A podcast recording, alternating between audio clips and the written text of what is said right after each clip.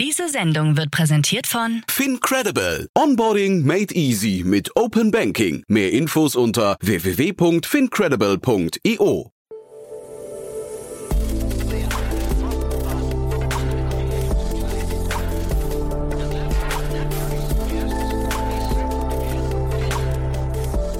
Startup Insider Daily. Herzlich willkommen zurück zu Startup Insider Daily. Mein Name ist Jan Thomas und wie vorhin angekündigt, Jan Julko ist bei uns, der CEO und Founder von Everphone. Und heute Vormittag durfte ich es ja noch nicht verraten, denn es gab eine Sperrfrist auf die Nachricht. Aber jetzt darf ich es euch erzählen. Everphone hat eine Finanzierungsrunde abgeschlossen in Höhe von 200 Millionen Dollar. Ist eine Mischung aus Eigenkapital und Fremdkapital, so viel sei gesagt, aber dazu kommen wir gleich. Äh, Was macht Everphone eigentlich? Everphone vermietet Smartphones an andere Unternehmen, also ein reines B2B-Unternehmen. Und Jan hat ja wirklich eine bewegte Vergangenheit. Auch das Unternehmen hat einen kleinen Pivot schon hingelegt. Und ja, ist jetzt voll am Durchstarten. Das, das merkt ihr an der Höhe der Finanzierungsrunde. Und ich freue mich sehr, dass er heute bei uns ist. Deswegen gehen wir auch sofort rein. Ich möchte nur noch kurz hinweisen auf das Gespräch nachher um 16 Uhr. Da ist bei uns Diana Heinrichs zu Gast, die Gründerin und CEO von Lindera. Und da geht es um ein KI-Startup, das mit Hilfe von Smartphone-Videos anatomisch korrekte Abläufe bzw. 3D-Bilder von Personen im pflegebedürftigen Zustand, also das könnten sein zum Beispiel ältere Menschen, die man vor Stürzen bewahren möchte. Also man möchte einfach schauen mit Hilfe von KI-Analysen, ob diese Menschen sich richtig bewegen oder ob sie sturzgefährdet sind. Und das ist tatsächlich für Menschen im höheren Alter oder im pflegebedürftigen Zustand ein Riesenproblem. Von daher ein wirklich tolles Einsatzgebiet für künstliche Intelligenz. Und ja, Diana war vorher bei Microsoft, hat da ihren Job an Nagel gehängt und hat jetzt ein tolles Team aufgebaut und eine 6 Millionen Euro Finanzierungsrunde abgeschlossen. Also das ist wirklich toll. Das ist ein cooles Gespräch geworden, sehr inspirierend. Von daher nachher um 16 Uhr nochmal reinzuhören, lohnt sich auf jeden Fall. Damit genug der Ankündigung, kurz noch die Verbraucherhinweise und dann, wie gesagt, Jan Julko von Everphone und der News der Woche.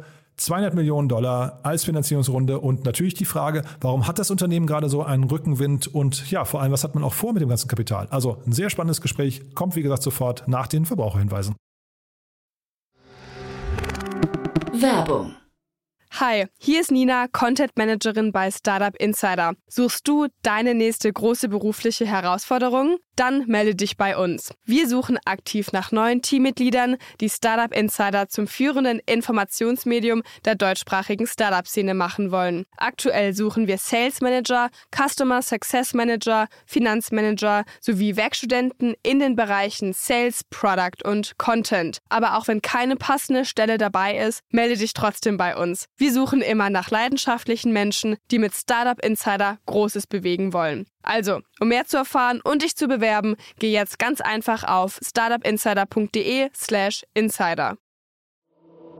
Startup Insider Daily. Interview. Ja, dann freue ich mich sehr. Jan Julko ist hier, CEO und Founder von Everphone. Hallo Jan. Hallo Jan. Ja, freut mich sehr, dass du da bist. Und mega krass, was bei euch passiert. Also herzlichen Glückwunsch erstmal. Wir sprechen vor dem Hintergrund einer Finanzierungsrunde und zwar nicht irgendeiner Finanzierungsrunde, schon, es ist schon eine richtig, richtig krasse Nummer, ne? Auf jeden Fall. Also wir haben jetzt äh, in Summe 200 Millionen äh, neu aufgenommen, US-Dollar. Das ist schon eine Größenordnung, die mich selbst auch überrascht. Wir haben vor einem Jahr eine Runde gemacht. Da haben wir, da haben wir circa 10 Millionen Euro aufgenommen. Ähm, und jetzt so eine Runde zu machen, da waren wir selbst doch auch wirklich, äh, ja, wir sind begeistert. Ja, und wir müssen gleich mal drüber sprechen, warum das jetzt plötzlich so schnell geht. Aber äh, vielleicht einen Schritt zurück. Äh, Was macht ihr genau? Was ist, was ist Everphone? Wird euch ja nicht jeder kennen, nehme ich mal an, ne? Ganz genau. Also was wir machen ist Phone as a Service. Das heißt, wir statten Unternehmen mit Smartphones aus. Und das ist eben gerade bei Unternehmen interessant. Das ist nicht einfach nur denen das Telefon geben, sondern was man eben machen muss, ist Security, Mobile Device Management installieren, dann natürlich die gesamte Kommunikation, äh, Reparatur und die, die Datensicherheit auf den Geräten herstellen und am Ende die Geräte natürlich zurücknehmen, die Daten auch da wieder zertifiziert löschen und refurbischen und dann geben wir die Geräte in einen zweiten Vermietzyklus. Und das ist eben das As-a-Service-Modell. Das bedeutet, die Unternehmen besitzen die Smartphones nicht mehr, sondern sie benutzen sie einfach und dadurch machen wir es für die Unternehmen einfach und nachhaltig, weil es eben Circular Economy ist. Man hat so das Gefühl, heutzutage alles wird irgendwie as a Service. Ne? Ähm, Also das Thema Besitzen wird immer sagen wir, sekundär wichtiger oder also unwichtiger dadurch. Ähm, Wenn du jetzt mal diese beiden Säulen bei euch, dieses as a Service, also quasi das Vereinfachen von Dingen und nicht besitzen, äh, keine Kapitalbindung gegenüberstellst mit dem Thema Nachhaltigkeit bei euch, was ist die wichtigere Säule? Ja, ist eine sehr gute Frage. Ich glaube, den Unternehmen ist momentan natürlich noch wichtiger, dass sie keine Arbeit damit haben. Denn das Tolle am Benutzen ist ja, ähnlich wie bei Carsharing oder anderen Dingen, dass in dem Moment, wo ich das Asset nicht besitze, muss ich mich auch nicht drum kümmern, sondern es gibt jemand anders, der sich drum kümmert. Also es ist eine wahnsinnige Arbeitsentlastung ähm, für die Unternehmen. Ich glaube, das ist schon der Primärfokus. Wir stellen aber in letzter Zeit fest, dass es immer wichtiger wird, diesen Nachhaltigkeitsgedanken in die Unternehmen reinzutragen und dass uns auch sowohl Unternehmen, also Kunden, als auch Investoren immer mehr darauf ansprechen und danach fragen. Und ich würde sogar sagen, in der Zukunft werden das Investoren sogar verlangen, dass man ein mhm. grünes Geschäftsmodell hat. Ja, glaube ich auch. Also würdest du denn sagen, dieses as a Service, äh, ist das jetzt was wirklich Neues? Also es gibt ja das Thema Leasing oder Mietmodelle wie Grover und sowas gibt es ja schon länger. Ähm, was genau macht ihr jetzt anders? Genau, also um es vielleicht erstmal zum Leasing äh, zu kontrastieren. Leasing heißt ja eigentlich nur Ratenkauf. Das heißt, das Unternehmen muss immer noch sich um die Geräte kümmern. Das heißt, das Leasingunternehmen finanziert die Geräte ja nur. Das heißt, im Endeffekt ist das eben nicht as a Service, sondern es ist ein Finanzierungsmodell. Das heißt, der große Unterschied bei dem As-a-Service-Modell ist, dass wir uns wirklich um alles rund um das Smartphone kümmern und alle Arbeit abnehmen dem Unternehmen und das Unternehmen wirklich null Arbeit hat und die Mitarbeiter und Mitarbeiterinnen das Telefon einfach nutzen können. Das ist der große Unterschied. Grover macht im Endeffekt natürlich genau das Gleiche. Ich glaube, der große Unterschied zu Grover ist, dass Grover primär eine B2C-Company ist. Die haben ein bisschen B2B, aber eher im kleineren Bereich und sich eben nicht 100% auf Smartphones fokussiert. Das heißt, wir haben 200 Mitarbeiter und Mitarbeiterinnen, die nur B2B Smartphones machen. Das heißt, all unsere Prozesse, unsere Einbindung ins Backend, als auch sozusagen die die ganze Datensicherheit und das Mobile Device Management ist auf Firmen optimiert. Und das würde ich sagen, das Grundmodell bei Grover ähnlich, aber bei uns der Fokus auf nur Smartphones und Business. Und dieses nur Business, ihr kommt ja ursprünglich mal aus dem B2C-Bereich. Warum, warum dieser Schwenk und könnte es jetzt nicht zum Beispiel sein, dass Grover den auch vollzieht? Ja, äh, also wie gesagt, Grover macht schon ein bisschen was im B2B-Bereich, aber sie haben sich nicht ganz darauf fokussiert. Wir kommen selbst aus dem B2C-Bereich, das ist richtig. Und da hatte ich auch eine, wirklich eine, einen Erwachen, Erwachungsmoment. Ich war damals, hatten wir B2C, wir hatten noch einige Kunden und einer dieser Kunden rief mich an und sagte, ich habe ein Unternehmen mit 200 Leuten, ähm, könnt ihr uns 200 Smartphones zur Verfügung stellen als Unternehmen? Ich sage, klar, können wir gerne machen. Daraufhin rief mich der IT-Administrator an und hat gesagt, ja, aber das ist nicht so wie bei Endkunden, sondern wir brauchen eben ein Mobile Device Management, wir brauchen und so weiter. Diese ganzen Dinge, die ich eben aufgezählt hatte. Und da habe ich erst verstanden, ah, im Business, weil es da eben noch höhere Anforderungen gibt, jetzt gerade mit, mit äh, der DSGVO und so weiter, dass man private und berufliche Daten trennen muss.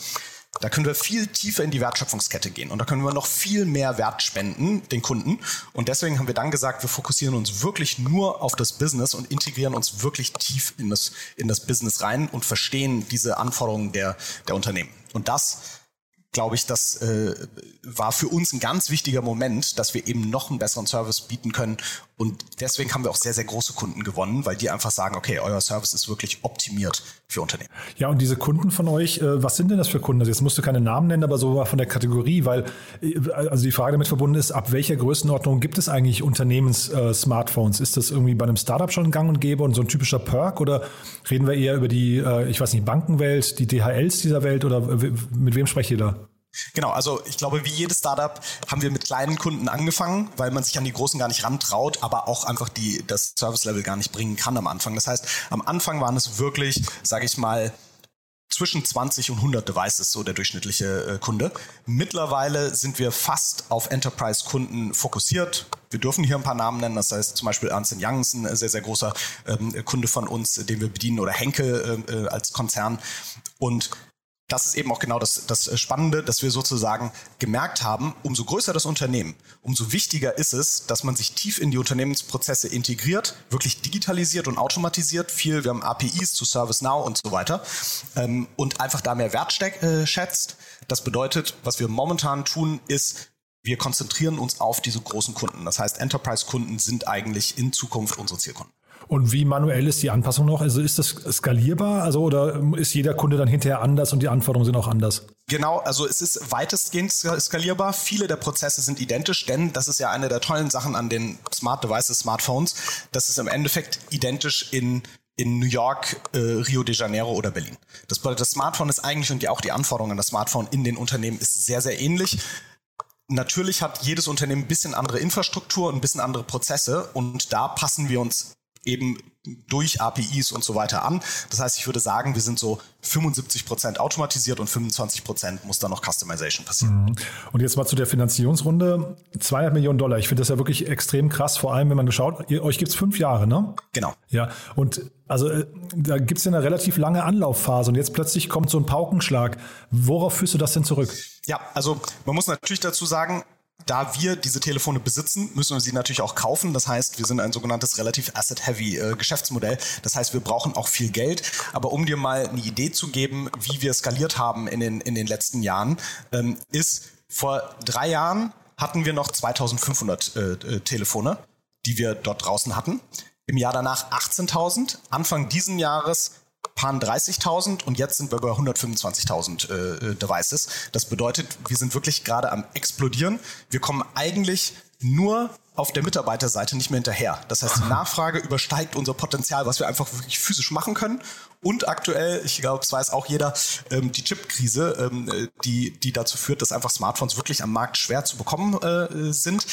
Auch da spielt wieder unser Businessmodell uns extrem in die Karten, weil wir Devices refurbischen, das heißt gebrauchte oder kaputte Devices wiederherstellen und zurückbringen zu unseren äh, Kunden. Und somit haben wir einfach eine so wahnsinnige Beschleunigung in letzter Zeit bekommen. Und muss man leider sagen, Corona hat uns tatsächlich in dem Bereich geholfen, weil alle Unternehmen verstanden haben, Smartphones und Digitalisierung sind das A und O und äh, wir werden da wirklich, äh, uns wird die Bude eingerannt, wie man so schön sagt. Hm. Ja, das klingt ja, also jetzt mal vor, nicht den Corona-Aspekt, aber generell klingt das natürlich toll, was du erzählst. Ähm, trotzdem, ich, was ich gar nicht wusste, ist, dass ihr die äh, Smartphones auch kaufen müsst. Das klingt so ein bisschen nach Six. Ne? Bei Six ist das, glaube ich, auch so. Die haben dann super Konditionen, kaufen in riesengroßen Mengen ein, aber müssen zumindest erstmal in die Vorleistung gehen. Ne? Ganz genau. Exakt. Und das ist eben auch, warum diese Runde jetzt notwendig war, so groß zu sein. Das heißt, wir brauchen das jetzt nicht. Wir sind 200 äh, Mitarbeiter und Mitarbeiterinnen aktuell. Das bedeutet, wir brauchen das nicht für unseren Cash Burn äh, innerhalb des Unternehmens, sondern ein großer Teil, also circa, circa zwei Drittel dieser Runde sind dafür gemacht, dass wir diese Smartphones kaufen in Zukunft. Ähm, und das sollte uns jetzt so zwei Jahre ungefähr halten nach der aktuellen Abschätzung. Aber ich hatte das so verstanden, dass das Eigenkapital ist, ne? weil es gibt ja zahlreiche verschiedene Varianten. Ne? Working Capital, es gibt dann irgendwie, keine Ahnung, Venture Debt und solche Geschichten. Das ist aber jetzt Eigenkapital, ne? Ein Drittel davon ist Eigenkapital, zwei ah. Drittel sind tatsächlich von der Deutschen Bank ähm, äh, eine Loan Facility, wie man so schön nennt. Ähm, um diese Smartphones zu kaufen. Das bedeutet natürlich, wir refinanzieren uns dann auch wieder. Das ist auch ein großer Teil unseres Geschäftsmodells, natürlich das zu optimieren.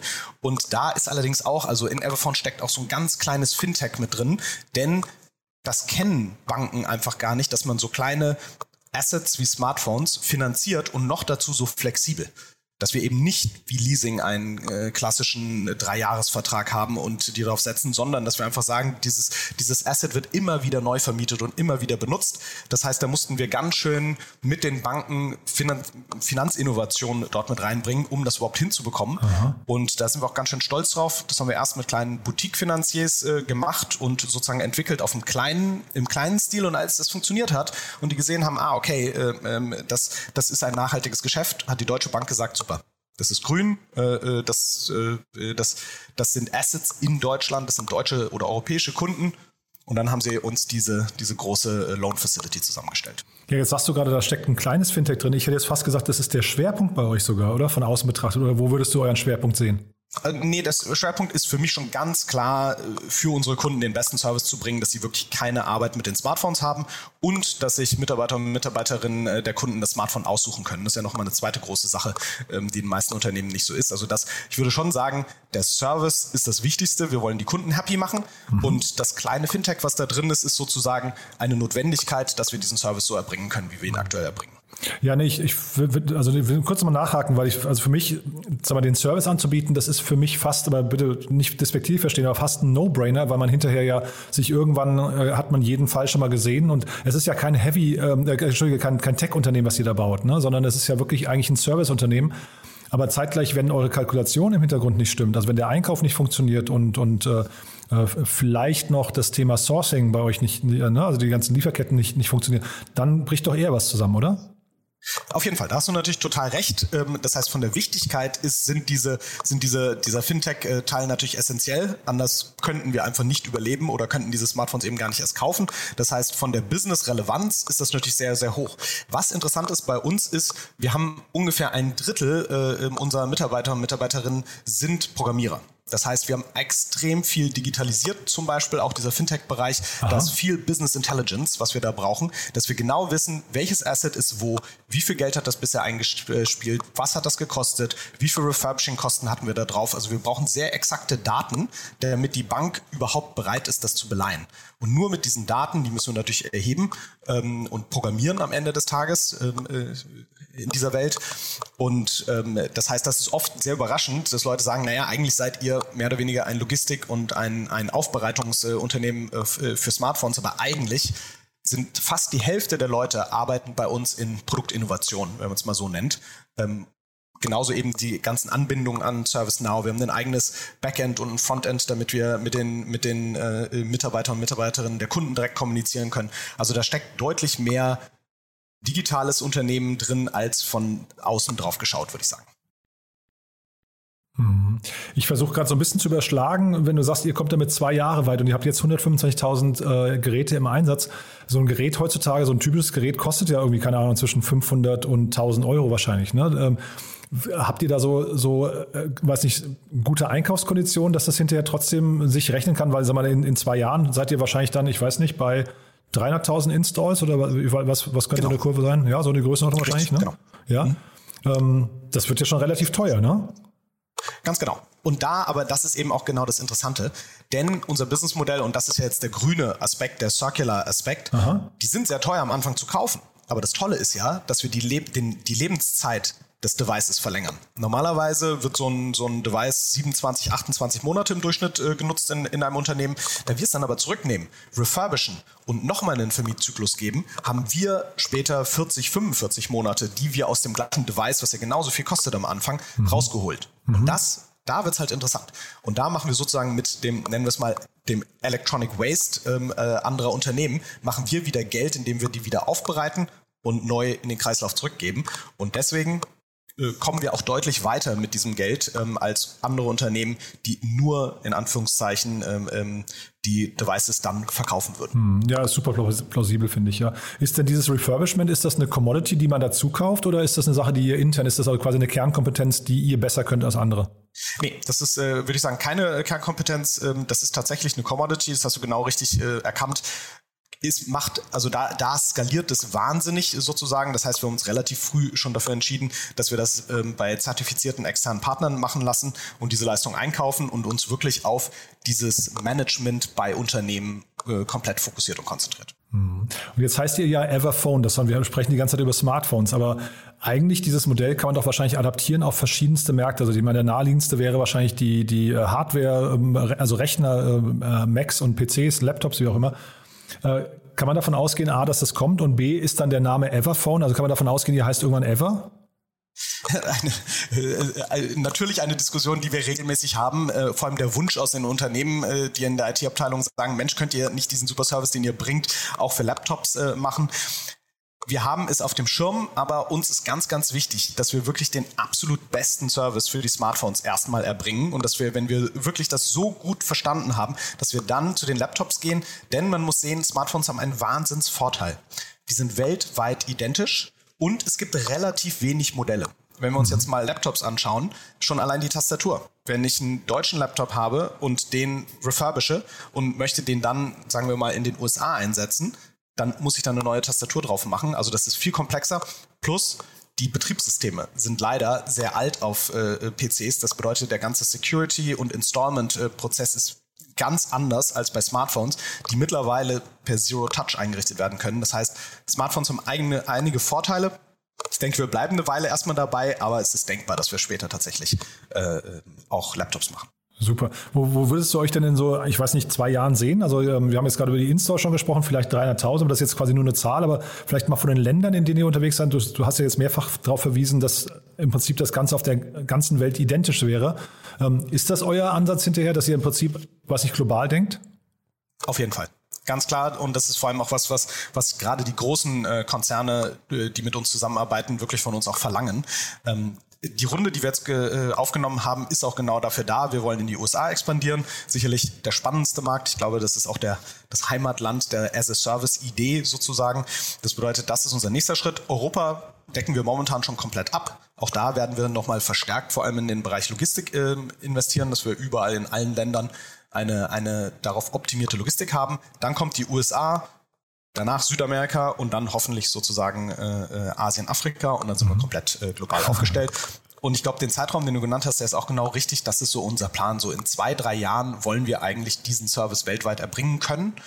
Und ja, deswegen, aber auch da wieder Fokus auf die Smartphones, damit wir für diese Nische Smartphones, aber ich glaube einfach nicht, dass das eine Nische wird, sondern meine Hypothese ist ja, in zehn Jahren gibt es keine Laptops mehr, sondern nur noch jeder arbeitet mit seinem Smartphone. Ah, das ist ja spannend, ja. Und ich habe jetzt gerade in den letzten Tagen äh, ging ja so ein bisschen das Gerücht rum, so die Fantasie, dass äh, Tesla der größte Smartphone-Anbieter wird, weil sie ja noch Starlink haben und dann irgendwie Apple und Samsung ablösen. Also das wäre ja äh, eine, eine krasse Kontinentalplattenverschiebung, wenn jetzt quasi Laptops abgelöst werden und dann auch noch Apple und Samsung. Ne? Ähm, mal, mal schauen. Das stimmt, ja. ja. Ähm, Sehr interessant. Ja, also ja, wie gesagt, das ist einfach nur Fantasie. Ne? Ähm, aber äh, sag mal jetzt vielleicht nochmal, du hast gerade gesagt, Mitarbeiter wären das Bottleneck. Was sind denn das für Leute, die ihr da sucht gerade? Ja, also äh, es gibt, äh, ich nenne es immer sozusagen drei, drei Kolben in unserem Motor, ähm, wie Everphone funktioniert. Das bedeutet, ganz vorne ist natürlich Sales. Das heißt, wir suchen immer Sales-Mitarbeiter, die wirklich Solution-Selling machen können. Das heißt, wirklich den, die Kundenprobleme verstehen und gleichzeitig Inside Sales. Das heißt, wir machen fast alles aus Berlin heraus, europäisch wenigstens. Das heißt, Inside Sales Leute ähm, sind ein absolutes Bottleneck, was wir momentan sehen. Ähm, das zweite ganz große, der ganz große Bereich ist natürlich Finance. Das heißt, etwas komplexer. Wir haben gesagt, wir sind ein kleines Fintech.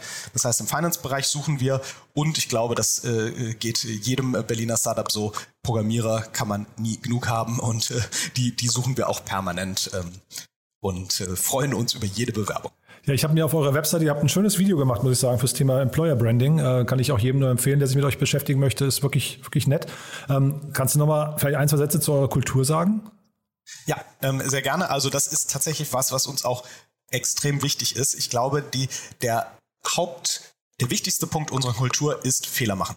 Wir sind eine absolut fehlertolerante, äh, ein fehlertolerantes Unternehmen bei Everphone, ich sage das immer so ein bisschen äh, überspitzt, niemand wird bei Everphone jemals gefeuert werden dafür, dass er einen Fehler macht. Mhm. Man wird dafür gefeuert, wenn man einen Fehler versteckt. Weil ich Aha. finde, dass diese Fehler sagen, hey, jeder, jeder macht Fehler, jeder Mensch äh, äh, macht Fehler auf dieser Welt, aber jeder Fehler ist ja auch gleichzeitig eine Möglichkeit, dass wir was davon lernen.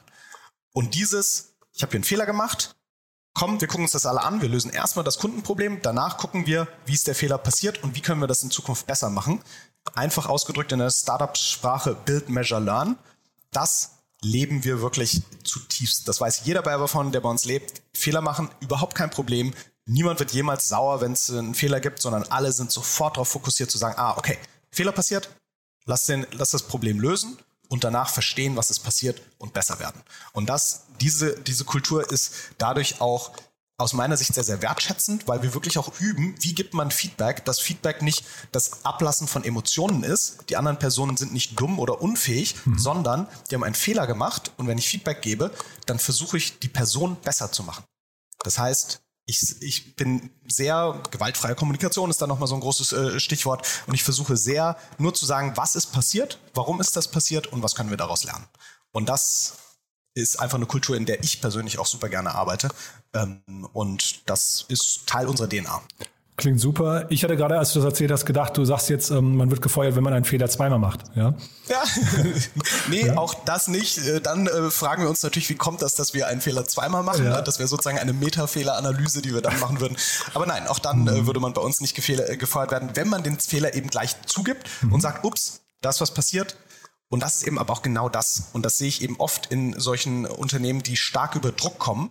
Da fangen Leute eben an, Fehler zu verstecken. Und ich mhm. glaube, das ist eben das Allerschlimmste. Weil wenn ein mhm. Fehler versteckt, äh, versteckt wird, dann fängt er an zu eitern quasi ähm, und macht viel mehr kaputt, als wenn sich jeder wohlfühlt zu sagen, okay, ich habe Mist gebaut, das ist passiert, lass uns dran arbeiten, dass wir es fixen und ja, also das ist für mich ist das, ich kann mir gar nicht mehr vorstellen, in einer anderen Kultur zu arbeiten. Nee, finde ich super, dass du das erzählst. Aber ich glaube, wenn man einen Fehler versteckt, muss man wahrscheinlich als Manager oder als, als Gründer auch fragen, warum verstecken Leute den Fehler. Ne? Das hat ja was, das kommt ja von oben eigentlich, ne? Absolut. Da hast du total recht. Und das ist eben genau das. Und wenn man Fehler bestraft, Natürlich verstecken Leute, das ist ja ganz ja. Äh, sozusagen ist ja ganz menschlich und natürlich. Mhm. Und deswegen ist es wirklich bei uns, wir haben ganz, ganz sanften Umgang. Wir freuen, ich will nicht sagen, wir freuen uns über Fehler, aber sozusagen wir, wir äh, gehen auf jeden Fall sehr positiv damit um. Na, wenn sie teils zum Besserwerden sind, finde ich, kann man sich sogar fast drüber freuen. Würdest du denn sagen, euer Pivot war auch, also die, die erste Marktannahme von euch war auch ein Fehler?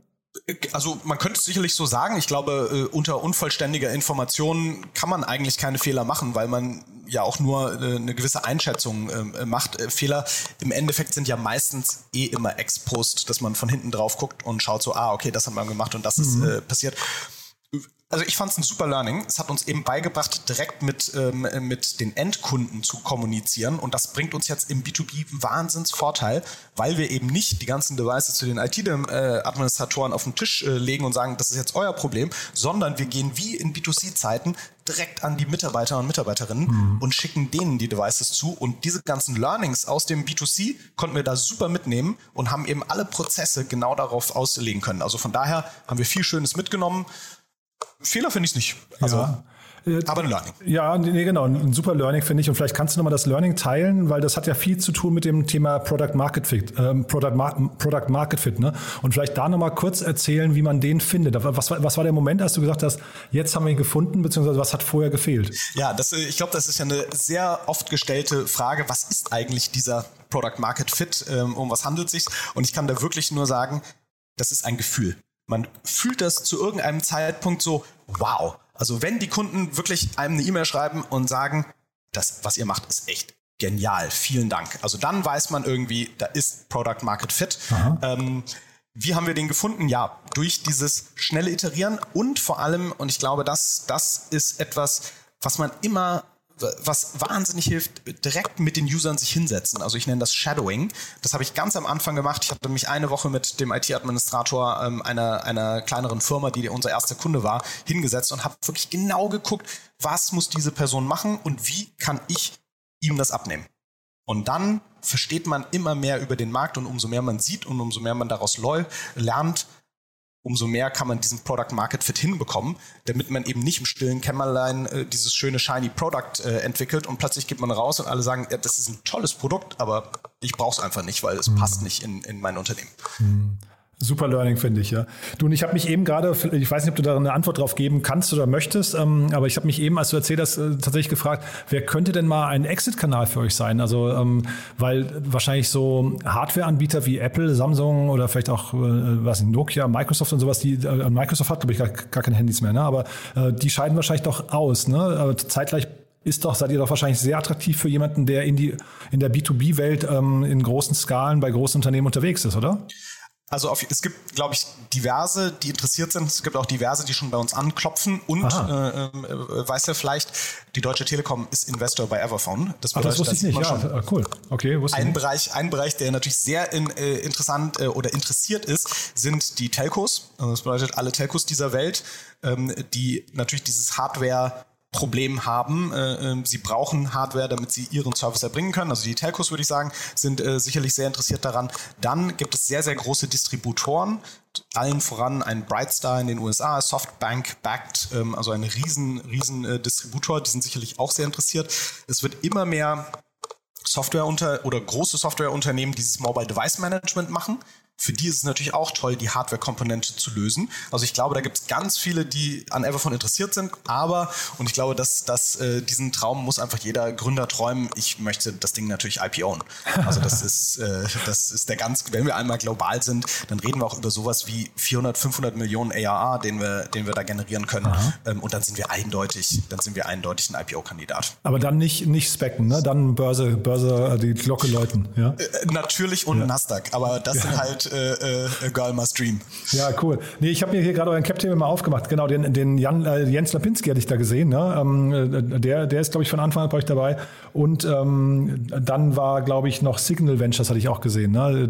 Wie, wie kam es dazu? Genau, Signals war tatsächlich ähm, der erste, würde ich sagen, strukturelle, also der, der erste, der größte Investor von Anfang an war der Gründer von Check24. Aha. Ich selbst war ja früher bei Check24, ich habe den, ne? genau. Mhm. genau, den Versicherungsbereich äh, äh, geleitet und habe dann äh, den Incubator gemeinsam mit den Gründern von Check24 aufgebaut. Das bedeutet, wir sind alt, lange Business, Business-Freunde.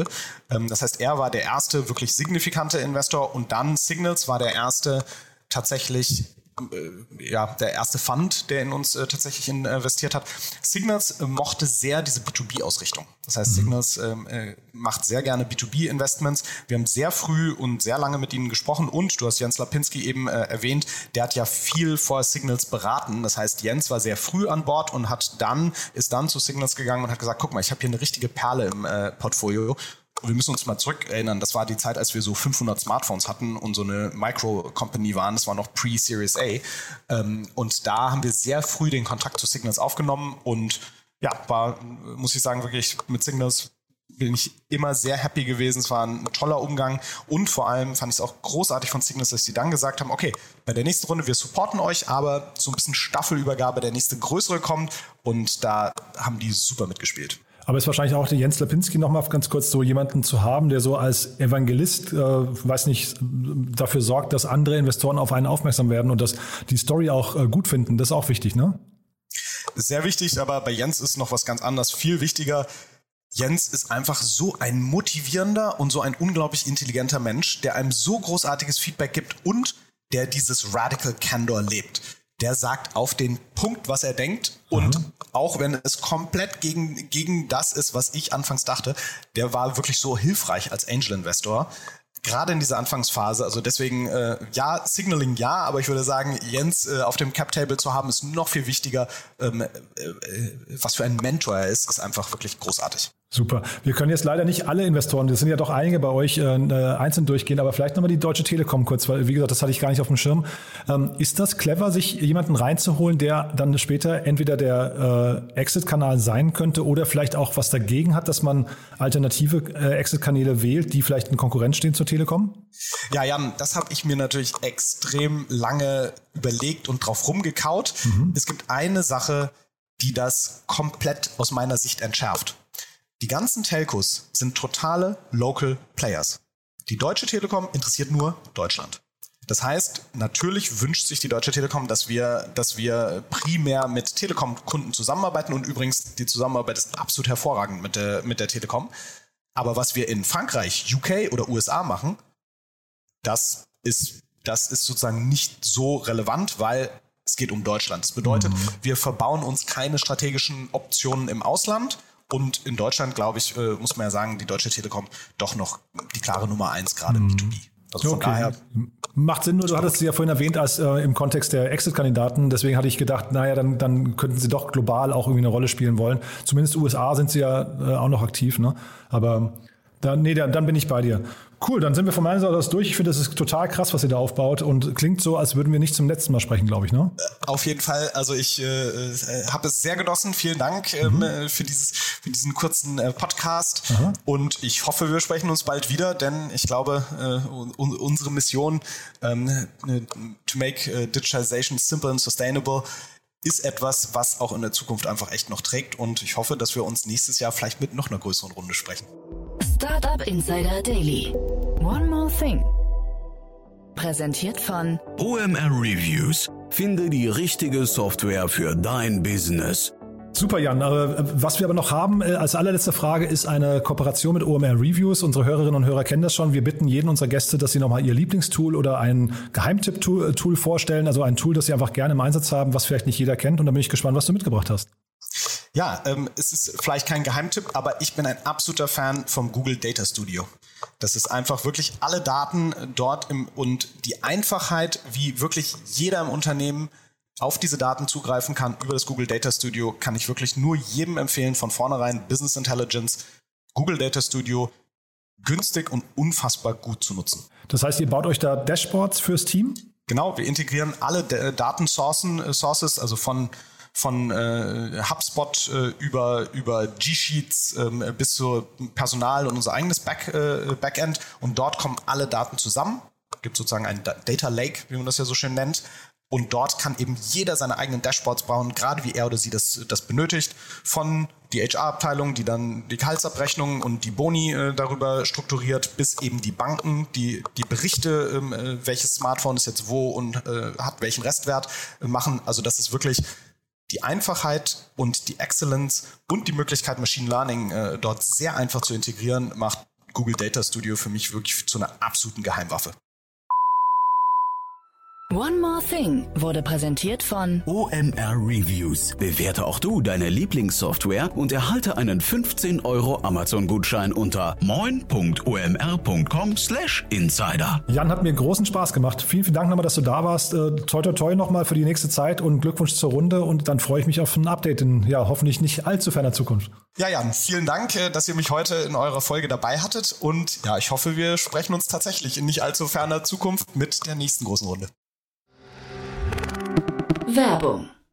Hi, hier ist Moritz, Marketing und Growth Manager bei Startup Insider. Wenn du über die verschiedensten Themen immer auf dem neuesten Stand sein möchtest, dann empfehle ich dir auf jeden Fall unsere Newsletter auszuprobieren. Von unserem täglichen Morning Briefing Startup Insider Daily zu unseren themenspezifischen Newslettern wie Krypto und Web3, Investments und Exits oder KI Kompakt bist du mit unseren Newslettern immer top informiert. Falls du interessiert bist, kannst du dich jetzt ganz einfach kostenlos anmelden und zwar unter startupinsider.de/slash insider. Startup Insider Daily, der tägliche Nachrichtenpodcast der deutschen Startup-Szene. So, das war Jan Julko, der CEO und Founder von Everphone. Ich hoffe, ich habe nicht zu viel versprochen. Ich fand es ein super spannendes Gespräch und natürlich, also die Zahl spricht für sich. Das Unternehmen hat wirklich Rückenwind und dementsprechend natürlich mal wieder ein toller Meilenstein für die Berliner Startup-Szene. Auch ein Meilenstein, wenn auch noch ein bisschen kleiner. Nachher um 16 Uhr bei uns Diana Heinrichs, die Gründerin und CEO von Lindera. Ich habe es ja vorhin gesagt, da geht es um das Thema KI, also künstliche Intelligenz, die dafür eingesetzt wird, pflegebedürftige Menschen oder Menschen im höheren Alter vor Stürzen zu bewahren. Das ist ein sehr cooles Konzept. Auch da gab es gerade eine Finanzierungsrunde über 6 Millionen Euro und Diana tritt wirklich sehr überzeugend auf. Es hat mir großen Spaß gemacht, mit ihr zu sprechen. Und ja, ich bin gespannt, wie ihr das findet. Nachher reinzuschalten lohnt sich aber auf jeden Fall. So, bis dahin, euch noch einen wunderschönen Tag und hoffentlich bis nachher. Ciao, ciao. Diese Sendung wurde präsentiert von Fincredible. Onboarding made easy mit Open Banking. Mehr Infos unter www.fincredible.io.